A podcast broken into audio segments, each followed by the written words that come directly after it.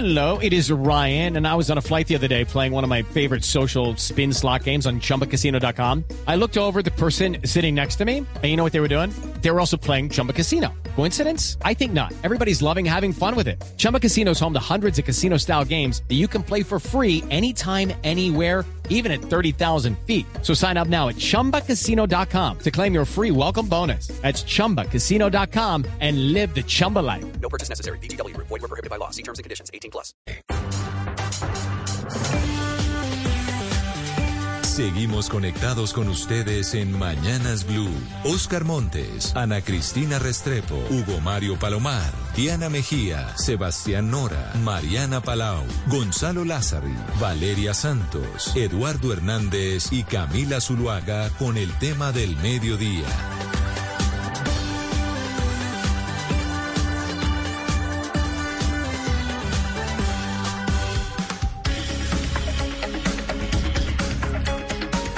Son las 12 del día, 18 minutos. Bienvenidos a nuestro espacio central. Los estamos acompañando desde Mañanas Blue, cuando Colombia está al aire. Bienvenidos a quienes se van conectando a nuestro Facebook Live. Hoy sobre un tema supremamente interesante que nos habla del tema de fondo de lo que hay con los órganos de control.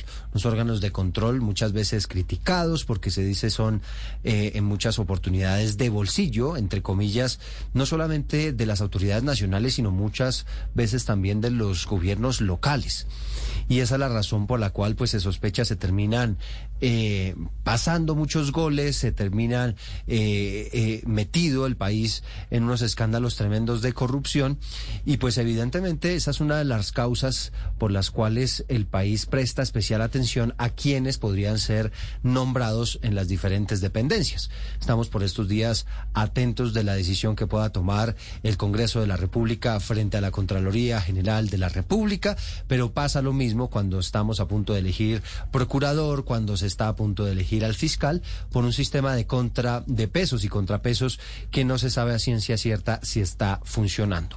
Y esa es la razón por la cual hemos invitado a este debate, a este análisis, a dos hombres que son muy conocedores de todo el funcionamiento de nuestra Constitución.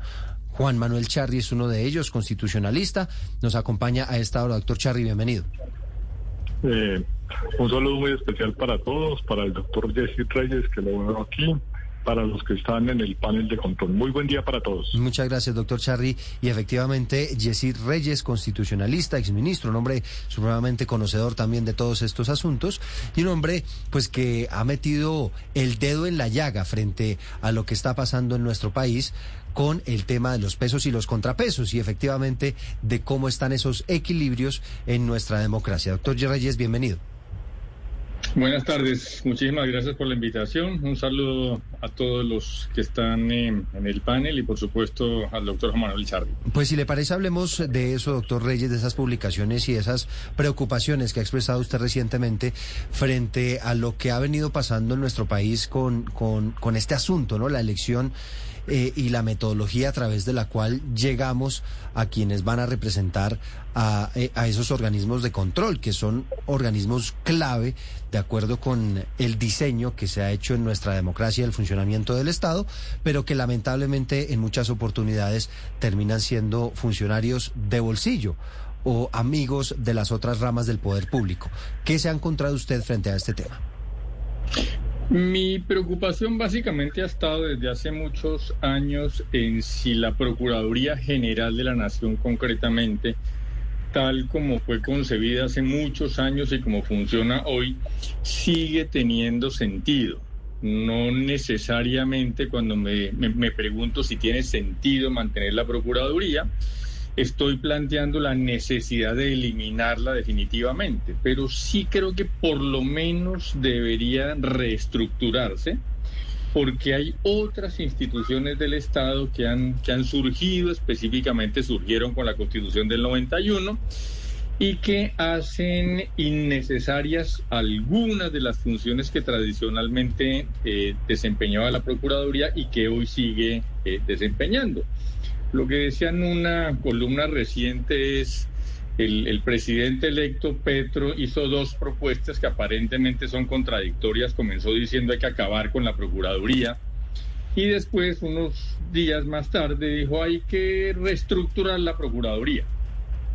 Y me parece que lo más importante de esas dos, eh, de esos dos pronunciamientos contradictorios es que el tema no es tan simple como algunos han dicho, hay algunos que han dicho la Procuraduría hay que eliminarla, hace falta un solo artículo, se elimina de la Constitución y el problema resuelto. Eh, yo creo que la, la, Procuraduría puede llegar a eliminarse, pero puede simplemente llegar a reducirse en tamaño y funciones. Lo importante no es el resultado final, si acabamos con la Procuraduría o la reducimos. Lo importante es revisar qué funciones está desarrollando ahora la Procuraduría, ver si ellas son redundantes, yo creo que muchas de ellas son redundantes, y después vemos si vale la pena eh, rediseñar la Procuraduría para, para, tener una institución mucho más eh, pequeña con, con, funciones muy puntuales o si todas las funciones de la Procuraduría pueden ser trasladadas a otras eh, instituciones y puede desaparecer la Procuraduría. Mm. Creo que es un tema que merece la pena ser debatido, pero con calma. Y frente a la manera como hoy en día se elige a la Procuraduría, hoy en día al Procurador General lo elige el Senado de una terna compuesta por un postulado del presidente de la República, un postulado de la Corte Suprema de Justicia y un postulado del Consejo de Estado. ¿Hasta qué punto ¿Y, por qué se habla, por ejemplo, en estos casos y sobre todo en el gobierno del presidente Iván Duque se dijo, hombre, es que el presidente Duque tiene a una procuradora de bolsillo? Pues porque efectivamente el Senado terminó escogiendo a la, a la ternada del presidente, pero hasta qué punto estos diseños de cómo se elige a la cabeza de un órgano de control podría estar generando que no necesariamente se, se cree una entidad con un contrapeso y, con una independencia suficiente, por ejemplo, del gobierno. No, los contrapesos o los, contrapesos siempre han existido. Antes de la constitución del 91, la terna la proponía la presidencia y el, y el Congreso decidía, lo que en teoría supone que intervienen dos de las tres ramas del poder público en esa, en esa elección.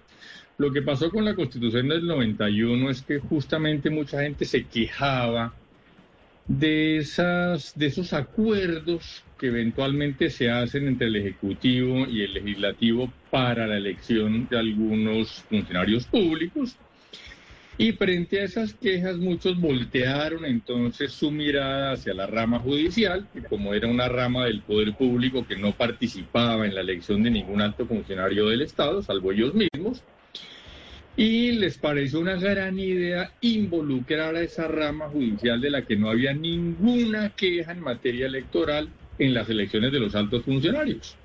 Ya alguien en esa época advirtió, eso va a ser un regalo envenenado porque van a terminar metiendo a las cortes en los procesos electorales y van a terminar eh, cuestionadas las altas cortes por su participación en esas elecciones. Y finalmente lo que tenemos ahora, las Cortes dedican una buena parte de su tiempo a temas electorales. Eso ha generado unos acercamientos que no siempre se ven eh, con buenos ojos entre la Corte y el Congreso o entre la Corte y, el Ejecutivo. En, mi opinión, yo creo que eh, lo, lo que sí sería deseable es sacar otra vez a la rama judicial de, las, eh, de los procesos electorales de esos altos funcionarios y volver a que la elección de personas como el Procurador General sea algo que se maneje entre el Ejecutivo y el eh, Congreso, pero sin intervención, repito, de la, de la rama judicial. Aquí sobre este tema, doctor Charri, pues la pregunta es amplia. Podríamos abordarlo desde, desde la manera como se están eligiendo los órganos de control, pero si le parece, pues arranquemos por, por esto que, que estamos discutiendo que tiene que ver con la Procuraduría, una primera mirada del tema. Bueno, yo empezaría por decir que en un régimen democrático eh, las autoridades deben ser elegidas popularmente. Se plantea un dilema cuando se tienen cargos de un alto componente técnico los magistrados de las cortes o el procurador o el contralor que deben tener cierta calificación académica para desempeñar sus funciones. Y eso lleva a que se suprima la fórmula electoral y se busquen alternativas. El constituyente del 91 y en el pasado el de 1886 buscó fórmulas mixtas en que interviniera el Congreso, que es el representante del pueblo, una forma de sustituir el voto eh, popular con eh, la intervención de otros órganos, que son las ternas o las listas de legislación. Hasta donde yo he revisado, tenemos 10, 10 cargos que, que tienen esas fórmulas mixtas, que son los magistrados de las Cortes, el fiscal general de la Nación, el Consejo Superior de la Judicatura, el Consejo Nacional Electoral, lo que implica que la rama judicial tiene, digamos, ese, ese problema de que no son de elección popular, no hemos establecido la carrera de manera completa por dar espacio a que entren otras personas y eso lleva a las fórmulas mixtas. Tenemos también eh, el tema de la organización electoral y del registrador, que tienen fórmulas de elección por parte del Congreso de la República y los órganos de control, el Contralor, el Procurador y el Defensor. Eh, en algunos casos, como en el del Contralor, inter- interviene el Congreso en pleno, en el caso del Procurador el Senado. Tal vez la explicación está en que se ha entendido que el Contralor es, digamos, una forma de vigilancia de la administración de los recursos, que es una decisión política a través de la ley del presupuesto. Nosotros en Colombia tenemos una gran falencia y es que el Congreso no tiene iniciativa de gasto, la tiene el presidente de la República, lo que le da mucha fuerza al presidencialismo. Pero eh, digamos que el Contralor sería una forma de fiscalizar el gasto que ha sido una decisión del Congreso, por eso el Congreso tiene tanta incidencia en su nombramiento. Lo hace el Congreso en pleno, hoy en día a través de una lista de elegibles por concurso de méritos. El procurador, que tiene una historia bien diferente, eh, se ha visto más próximo a la rama judicial. Hello, it is Ryan, and I was on a flight the other day playing one of my favorite social spin slot games on chumbacasino.com. I looked over the person sitting next to me, and you know what they were doing? They were also playing Chumba Casino. Coincidence? I think not. Everybody's loving having fun with it. Chumba Casino is home to hundreds of casino style games that you can play for free anytime, anywhere even at 30,000 feet. So sign up now at ChumbaCasino.com to claim your free welcome bonus. That's ChumbaCasino.com and live the Chumba life. No purchase necessary. VGW Group. Void were prohibited by law. See terms and conditions. 18 plus. representa los intereses de la sociedad ante el Estado y representaba ante los intereses del Estado ante los jueces. Eh, entonces, la fórmula es mixta, eh, donde participa la rama judicial en, en alguna parte y el Senado, que es la Cámara Alta y que también tiene funciones, digamos, disciplinarias y de juzgamiento de altos funcionarios del Estado, es el que hace la elección. Eh, yo me atrevería a decir que ninguna de estas fórmulas mixtas es la ideal. Eh, se han hecho ajustes y algunas funcionan bien, otras funcionan mal. Eh, cuando se habla de que elija el Senado o el Congreso es porque se están respetando las mayorías políticas de la composición del Congreso en su momento eh, y depende mucho de, de los que nominan o hacen las ternas de nombrar personas con trayectoria, con independencia, digamos, con, con la altura que requiere el cargo eh, para que mantenga independencia y autonomía a pesar de las coyunturas políticas y de la conformación de las ternas. Yo quisiera que nos concentráramos un poco en la Procuraduría. No solamente el doctor Reyes, también el doctor Rodrigo Primi ha escrito sobre esas funciones duplicadas. ¿Cuáles son esas funciones, eh, doctor Reyes, que tiene duplicadas la Procuraduría en otras instituciones, como para que los eh, oyentes puedan entender un poco más de qué estamos hablando? Pues la primera y quizás más conocida es la labor que cumple la Procuraduría en los procesos penales, porque en, el sistema penal anterior, en el que se denomina sistema inquisitivo, la Procuraduría tenía eh, intervención específica orientada a la protección de los derechos fundamentales de los procesados. Pero cuando ese sistema anterior cambia y, a, y a, aprobamos o acogemos en Colombia este sistema adversarial, pues se crean unos funcionarios que son específicamente los llamados jueces de garantías, que como su nombre lo indica, están precisamente para garantizar los derechos fundamentales de los procesados y las víctimas. Entonces no tiene ningún sentido tener un juez de garantías en un proceso penal acompañado de un procurador que hacen exactamente las mismas funciones. En el diseño inicial de, la, de, ese sistema adversarial en Colombia no, no, intervenía la Procuraduría, pero finalmente durante el trámite de la aprobación del, de, de, del acto legislativo de la ley terminó introduciendo la Procuraduría que además esa intervención que tienen los procesos penales es facultativa, solamente Quiera y en los casos que quiera puede intervenir, lo que ya hace pensar que no es necesaria. Una Procuraduría que puede intervenir o no es una Procuraduría que no no tiene una función indispensable. Pero además de eso, la Procuraduría eh, puede dar opiniones que en ningún caso son vinculantes en el proceso penal.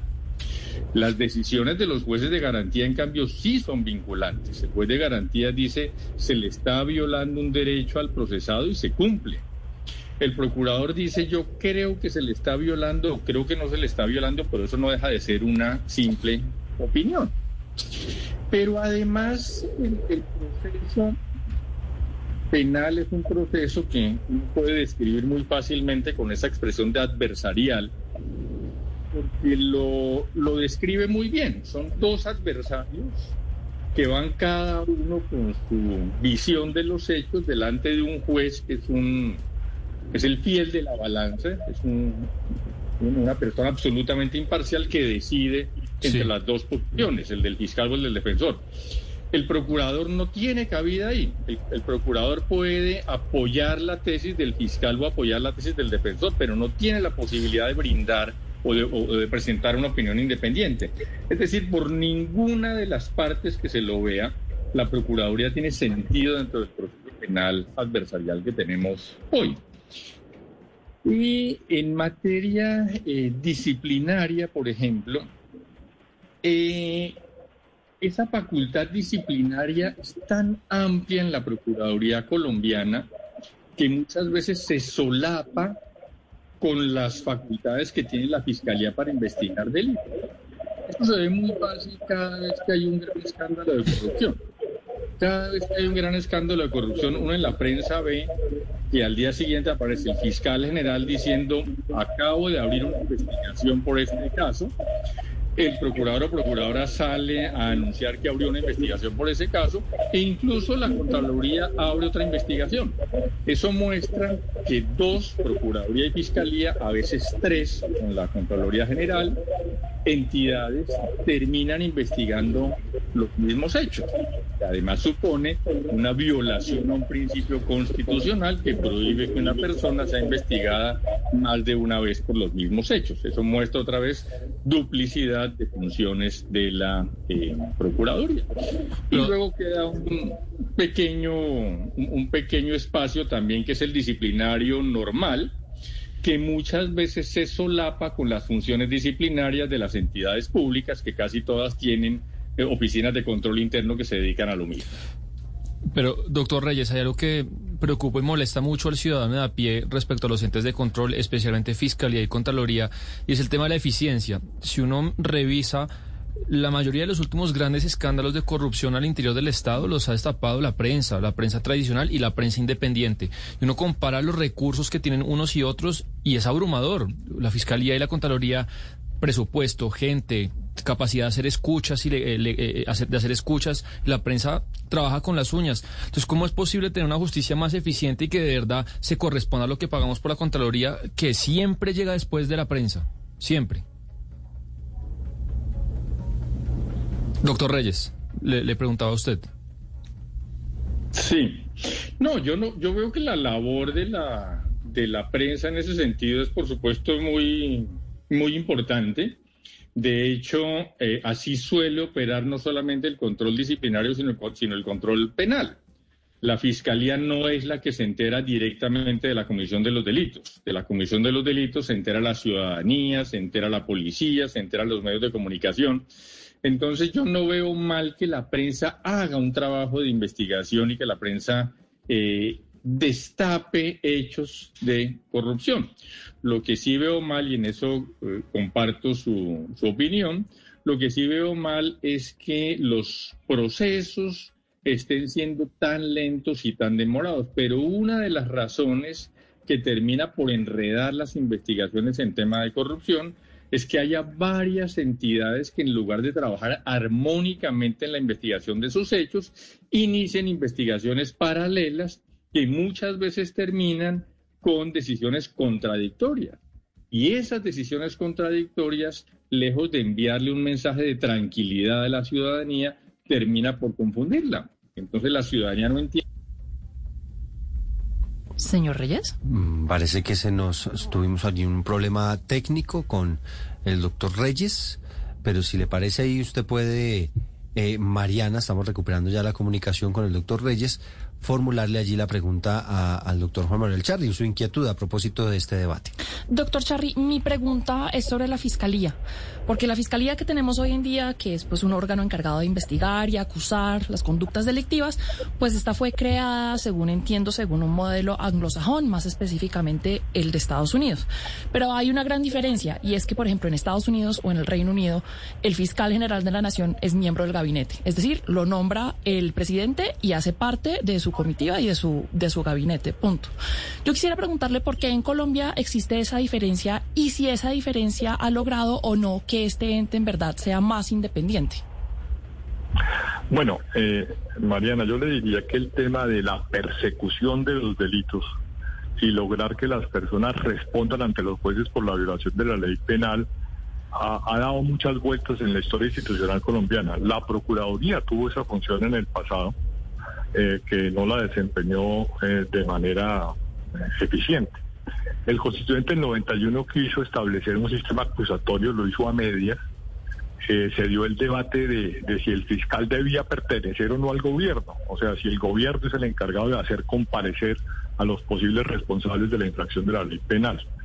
Después de un largo debate se decidió que hiciera parte de la rama judicial como un ente acusador, lo cual, digamos, es razonable, aunque hubiera podido ser independiente o hubiera podido ser parte del gobierno. Eh, en este último punto se dijo que se corría el riesgo de politizar esa función y eso podría ser muy grave para el esquema de gobierno en posición. Yo creo que la fiscalía no es lo suficientemente eficiente. Tenemos unos índices de impunidad enormes, de- que rondan el 90%, a veces más, dependiendo de los delitos. Eh, lo que nos sigue llamando la atención de que los esquemas que hemos diseñado para, para cumplir esa función, pues no han sido adecuados. Y diría que el punto no es si el fiscal es autónomo o es eh, de perteneciente a la rama judicial o no. Eh, pienso es que tenemos un sistema muy deficiente, sobre todo en materia de policía judicial, que es el recaudo de la prueba, la escena del crimen y, digamos, las primeras decisiones que se toman para capturar a los presuntos responsables. Que lo elija la Corte Suprema de Justicia y una carta hecha por el presidente, digamos que me parece razonable y más si se tiene en cuenta que en algunos otros países el fiscal pertenece al gobierno. Sí, pero mire, eh, doctor Reyes, eh, es que el tema de la elección de procurador, de contralor, de defensor, inclusive de fiscal también, pero me quiero referir a, concretamente a los tres primeros eh, por parte del Congreso de la República. Eh, Entendiendo lo que plantea el doctor Charry, es decir, que no puede haber una elección popular, digamos, que no es tan fácil la elección popular de estos cargos, que tiene que ser por parte del Congreso, pero eso no está funcionando bien porque eso terminó politizando eh, lo- los cargos.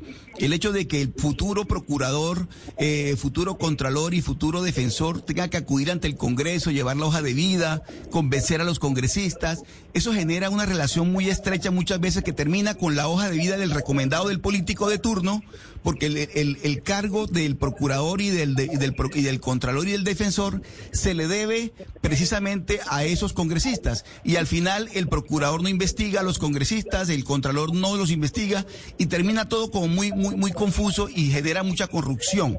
La pregunta, doctor Reyes, es cómo lograr que efectivamente la elección de estos de estos eh, funcionarios como el Contralor, que el espectáculo lo estamos viendo en este momento exactamente en el Congreso de la República, y el Procurador se dé de una manera transparente. Es decir, cómo lograr que efectivamente ese ejercicio democrático de la escogencia de estos funcionarios sea transparente y la ciudadanía, nosotros, la opinión pública, quedemos tranquilos con la escogencia de esos funcionarios. ¿Cómo lograrlo, doctor Reyes? Además, usted fue ministro de Justicia y conoce muy bien cómo se manejan esas cosas en el Congreso. Claro, es justamente lo que mencionaba el doctor Charre hace un momento. Mire, eh, formas de elección se han eh, eh, ensayado en Colombia todas. Que elija un solo, una sola rama del poder público, que elijan dos o que elijan tres. Y el problema no es cuántas participan, porque lo que ha mostrado esa diversificación de participación de entidades en las elecciones es que terminan eh, enredadas en, esos, en esas minucias electorales las tres ramas del poder público. Entonces el doctor Charri decía hace un momento con toda razón, lo que pasa es que ninguno de los encargados, o no siempre los que están encargados, de presentar los candidatos para estas eh, em, eh, para esos cargos, eligen las personas que sean idóneas, pero cuando, cuando se involucró a la rama judicial en el 91, en las elecciones de estos altos funcionarios, usted revisa la, la prensa de la época, se lo vio como la panacea. Una vez que entre la Corte Suprema de Justicia a elegir todos, todos los elegidos van a ser unos grandes funcionarios. ¿Qué pasó? Pues que esos, esas prácticas que usted critica con razón que, que se ven en el Congreso, pues se pasaron a las Cortes. Entonces empezó usted a ver los mismos los, mismos, los mismos aspirantes yendo al Consejo Superior de la Judicatura y a la Corte Suprema de Justicia a hacer lobby. Los eh, magistrados dejaron de dedicarle tanto tiempo al análisis de los casos para poder eh, atender a estos candidatos, de tal manera que yo no creo que haya una forma de, mezclar más ramas del poder público en la elección de, altos funcionarios para conseguir eh, eh, acertar. Yo creo que, si le entendí bien al doctor Charri hace un rato, lo más importante es que la entidad, la rama del poder público que tenga la función de hacerlo, cumpla cabalmente su función, pero no podemos partir del supuesto de que el Ejecutivo no la va a cumplir y hay que poner al Congreso a cuidarlo. Como el Congreso no, hay que no lo va a hacer, hay que poner la Corte a cuidar al Congreso y a la Corte la cuida el presidente, porque entonces quedamos en lo que estamos. Pero entonces ahí, doctor Reyes, ¿no, no le parece que, o, quisiera como que su explicación no, lo, no la analizara a la luz de lo que se ha venido hablando de la posibilidad de que la justicia esté politizada? con esas prácticas no hemos caído un poco en eso, en una politización de la justicia, entonces termina la justicia quizá persiguiendo a algunos sectores y, quizá haciéndose los de la vista gorda con otros? Mire, para volver a un tema que mencionaba el, doctor Charry, se discutió quién nombraba al fiscal. Y una opción, que a mí teóricamente me parece una muy buena opción, teóricamente, es que el presidente nombre su fiscal. La gente dijo, no, eso politiza la fiscalía. Va a terminar el presidente nombrando su fiscal. Pues deme un nombre de un fiscal que en Colombia no haya nombrado al presidente. Pues porque el presidente envía la terna, ¿no? pero por supuesto, es lo que estoy diciendo, el presidente envía la terna. Y entonces cualquiera de los tres que elijan lo puso el presidente. Solo que con este sistema que tenemos, si usted le reclama al presidente porque el fiscal funciona mal, el presidente dice no lo elegí yo, lo eligió la Corte. Mientras si el presidente lo hubiera nombrado, usted le podría decir al presidente, mire, usted lo nombró, responda por su fiscal. Pero no solo responda por su fiscal como nombre, responda por la política criminal del fiscal. Y decía, pero, fíjese, Reyes, totalmente diluida. Decía, decía recientemente el presidente Iván Duque, pues que eso también tiene una razón de ser. Y es un poco la pregunta que le formulaba Mariana, y es porque al final el, la rama ejecutiva, pues trabaja de la mano con la fiscalía, ¿no? Necesita la fiscalía la rama ejecutiva para poder ejecutar las detenciones, para poder ejecutar toda su política criminal y esa es la razón por la cual en algunos países pues funciona de esa manera, que inclusive la fiscalía hace parte o es, es un ente del gobierno. Entonces, ¿hasta qué punto digamos eh, es cuestionable es cuestionable eso o qué se podría hacer entonces para que la fiscalía sea más independiente. O yo no sé si, si existe en este momento esa sensación de que la fiscalía está también eh, politizada. Yo, es que soy, como le decía hace un rato, partidario, partidario del comienzo de que la fiscalía perteneciera al, al Ejecutivo. La fiscalía, aun cuando algunos han insistido en que la fiscalía debe ser imparcial, la realidad es que la fiscalía no es imparcial. Y la fiscalía no es imparcial en buena parte por lo que les comentaba hace un rato, porque los procesos adversariales no son de amigos, son de adversarios. Entonces el fiscal sostiene una tesis que normalmente es acusatoria y la defensa sostiene una tesis que es normalmente defensiva.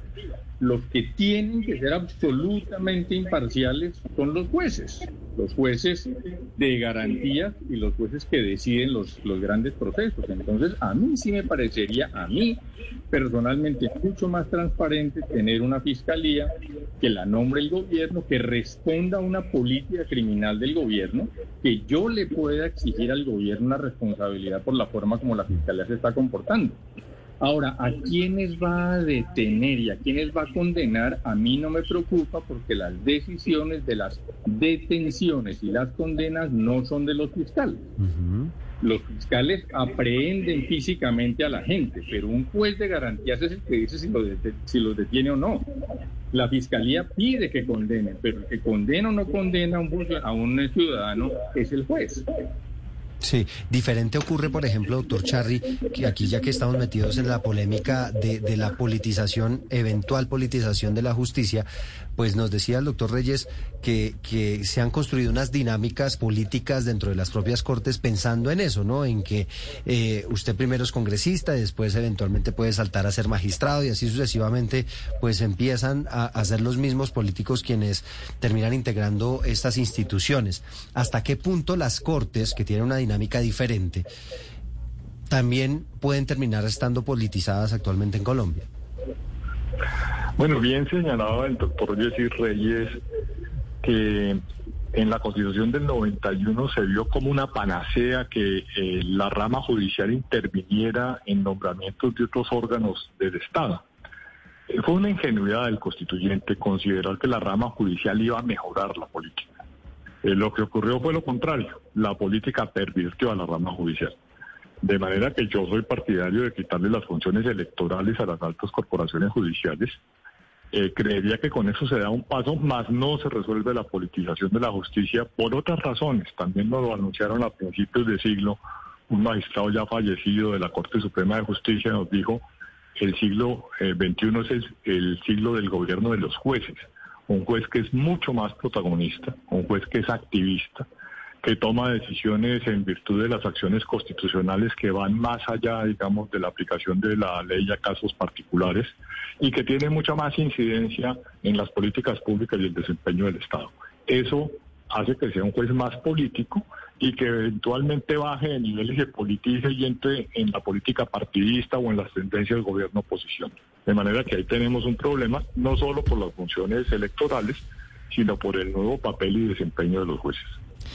Doctor Reyes, yo me pregunto si la estructura actual de la Fiscalía crea alguna desarticulación entre políticas criminales, especialmente la que quiere el gobierno o un gobierno eh, que, entra y pues el fiscal que queda y que pues eh, palma de alguna u otra manera. Yo le doy un ejemplo. En Estados Unidos, eh, el, la, la, la administración de Obama decidió a través de su fiscal general no acusar a personas LGBTI en el momento en que era ilegal, por ejemplo, eh, un matrimonio LGBTI. Pero eh, esa era su política. En estas condiciones en las que el fiscal pues es más o menos independiente, pero no tanto del gobierno, ¿qué tipo de desarticulación hay entre políticas criminales y qué tan distintas pueden ser y qué problemas puede traer eso? Claro, ese es un, un, buen ejemplo y por eso decía yo antes, la gran ventaja de que el presidente nombre al fiscal es que el fiscal ejecuta la política criminal del gobierno y el gobierno es responsable entonces de la política criminal, pero aquí conecto además con alguna referencia que hizo el, el doctor Charry a la, a la elección popular de algunos funcionarios. No es que en Estados Unidos el, el, pueblo elija al fiscal general, pero sí elige una política criminal. Cuando el candidato Obama dice yo voy a perseguir estos delitos y estos no, ese es un mensaje para los votantes también. Ustedes quieren, entre todo el programa de gobierno, esta política criminal. Y cuando los votantes dicen queremos esta política criminal, pues el presidente Obama, para seguir con su ejemplo, la implementa. Y si no la implementa, se responde ante el pueblo. Esos, nada de eso pasa con el sistema que tenemos, porque el presidente teóricamente tiene una política criminal que, articula básicamente con el ministro de, de Justicia, pero el fiscal no pertenece al gobierno, de tal manera que el fiscal teóricamente toma las decisiones de política criminal que quiere, que no están conectadas con el gobierno. Y a pesar de que el presidente de la República tiene una enorme injerencia en la elección del fiscal, al punto de que, como decía antes, no creo que en Colombia haya habido ningún presidente que no haya elegido un fiscal de los que hubiera querido, pues no responde políticamente. Si uno, si uno cuestiona al gobierno por la política criminal, dice es un problema del fiscal, como si el fiscal se hubiera elegido solo. Doctor Charre, yo quería consultarle por todo lo que ha pasado en estos años y en estos meses con la Contraloría. Llega el señor Felipe Córdoba y hace una ampliación monumental de la planta de la Contraloría, la convierte en un ente mucho más poderoso de lo que era y termina pasando lo que se ha sabido, que Felipe Córdoba era muy cercano a Daniel Palacios, a Luis Alberto Rodríguez, a las personas más importantes del Estado, se cae la lista y, y se pierde un poco el peligro de que quedara un pupilo, alguien que Felipe Córdoba había puesto. ¿Cuál se le ocurre que es la, la estrategia institucional más acertada para aminorar ese riesgo de que el contralor termine siendo amigo de todos los jeque- de todos los altos funcionarios del Estado y termine siendo el de bolsillo pues de- del presidente de turno? No, pues son las malas prácticas políticas y, y la mala elección de los funcionarios. Al parecer, eh, eh, la participación burocrática de los congresistas en los órganos de control como pago por el voto por la elección es una, es una práctica funesta dentro del Estado. Y, y que la- después las políticas del funcionario de turno se plasmen en reformas, que en el caso de la Contraloría, en mi opinión, fue volver prácticamente al esquema anterior, con una Contraloría que tiene mucha incidencia en los procesos administrativos, que puede detenerlos, cuando la intención del constituyente del 91 fue un control a posteriori, que le permitiera a la administración pública ser mucho más ágil Lucky Land Casino asking people what's the weirdest place you've gotten lucky? Lucky? In line at the deli, I guess? Aha, in my dentist's office. More than once, actually. Do I have to say? Yes, you do. In the car before my kids' PTA meeting. Really? Yes. Excuse me, what's the weirdest place you've gotten lucky? I never win and tell. Well, there you have it. You can get lucky anywhere playing at LuckyLandSlots.com. Play for free right now. Are you feeling lucky? No purchase necessary. Void where prohibited by law. 18 plus. Terms and conditions apply. See website for details. eventualmente responder a, a las investigaciones después de ejecutar las, las obras o, o los contratos. Acá se, dio un paso atrás, se volvió un esquema más pesado, más difícil, que el Contralor de, tu- de turno propuso a un Congreso que le era amigo, que lo nombró, donde se dice que los congresistas tienen, digamos, mucha influencia en la estructura de la Contraloría. A mí me parece que eso es indeseable. Pero voy más al, al tema de, de las personas, de las nominaciones, que a que el Congreso elija al Contralor. Yo creo que el Contralor es, un órgano derivado de la función del Congreso de, establecer cuáles son los gastos y los ingresos del Estado y que debe mantenerse ahí con un más alto nivel de proposición y de escoger a las personas adecuadas. Pero si fuéramos a hablar de medidas clave para evitar o, para erradicar la politización de la justicia, eh, doctor Reyes, cualquiera de estas medidas, pues primero, ¿cuáles serían una de esas medidas clave para, para implementar? ¿Y todo tendría que pasar por una reforma constitucional o, cuál sería la vía? Sí, independientemente de- de- del problema adicional que es pasar una reforma constitucional o, generar la tentación de una constituyente, independientemente de eso, yo haría lo que dijo el doctor Charre hace un momento. Un primer paso que no arregla el problema es, mire, saquen la rama judicial otra vez de las funciones electorales. Eso yo creo que disminuye un poco la complejidad del, problema en la elección de los de, esos altos funcionarios, pero sobre todo le devolvemos a la, a la devolvemos a la rama judicial a sus funciones primigenias. Que la gente que aspira a las altas cortes aspire porque quiere realmente analizar casos judiciales y resolverlos.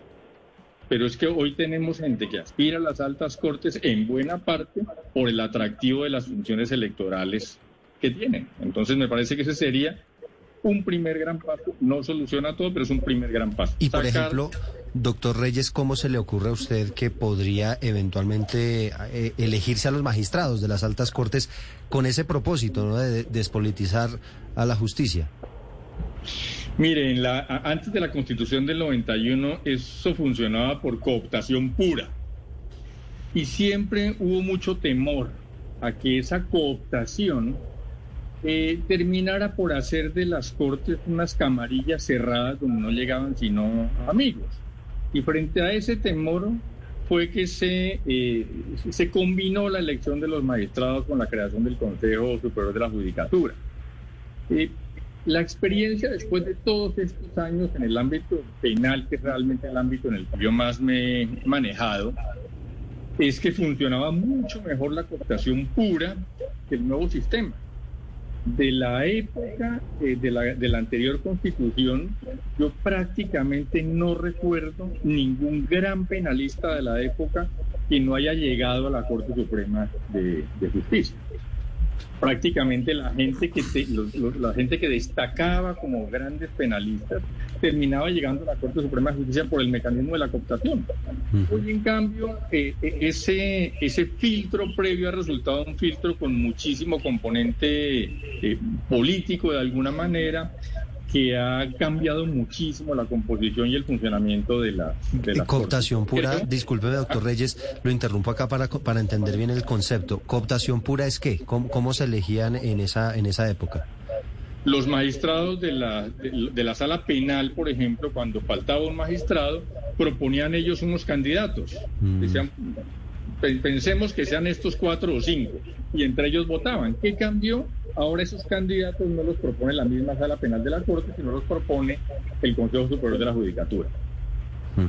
Doctor Charri, no sé si quiera, ya para cerrar, porque se me está agotando el tiempo, quizá algún complemento con relación a eso. ¿Cómo se podrían elegir a los magistrados de las altas cortes con, con el propósito de, de sacarlos un poco de la política? Bueno, yo diría que quitarle las funciones electorales por un lado, eh, revisar el tema de la cooptación porque yo creo que, como bien dice el doctor Reyes, en su momento cumplió con su cometido. Y tenemos que revisar lo que yo denominaría la hipertrofia de la rama judicial. Tenemos muchas altas corporaciones en Colombia, muchísimos magistrados. Creo que si sumamos a la Jurisdicción Especial de Paz nos suman cerca de 170 o algo así, que eso es absurdo. Muchas jurisdicciones, el problema de la tutela contra sentencias que aparentemente está dormido o pactado entre las cortes, pero que es un problema. De manera que, que yo sería partidario de adelgazar la cabeza de la rama judicial, darle mucha más base con jueces que resuelvan casos concretos y tener una cabeza más pequeña. Son las 12 del día 58 minutos. Nos acompañaron este mediodía el doctor Juan Manuel Charly, constitucionalista, con todos estos análisis, los pesos y contrapesos del Estado, ya que estamos a puertas de que el Congreso elija al nuevo Contralor General de la República. Doctor Charly, gracias. Muchísimas gracias a ustedes. Feliz día para todos. Y el doctor Jessy Reyes, también constitucionalista, exministro, acompañándonos con también sus teorías relacionadas con la Procuraduría, sus pensamientos en cuanto a la política, la estructura del Estado. Le agradecemos enormemente habernos acompañado, doctor Reyes. A ustedes muchísimas gracias por la invitación y feliz tarde para todos. Bueno, pues ahí están las posiciones muy interesantes y, sin duda es un debate que tiene que dar el país frente a si está funcionando bien o no todo el esquema democrático de Colombia, si están funcionando bien eh, las ramas judiciales, todos los pesos, contrapesos entre las tres ramas del poder público, en fin a las 12 y 59. Nuestros agradecimientos por habernos acompañado. Una breve pausa, ya viene Meridiano Blue. Okay, round two. Name something that's not boring. laundry? Ooh, a book club. Computer solitaire, huh? Ah, oh, sorry, we were looking for Chumba Casino. That's right. ChumbaCasino.com has over 100 casino style games. Join today and play for free for your chance to redeem some serious prizes. ChumbaCasino.com. No purchase necessary. Full prohibited by law. 18 plus terms and conditions apply. See website for details.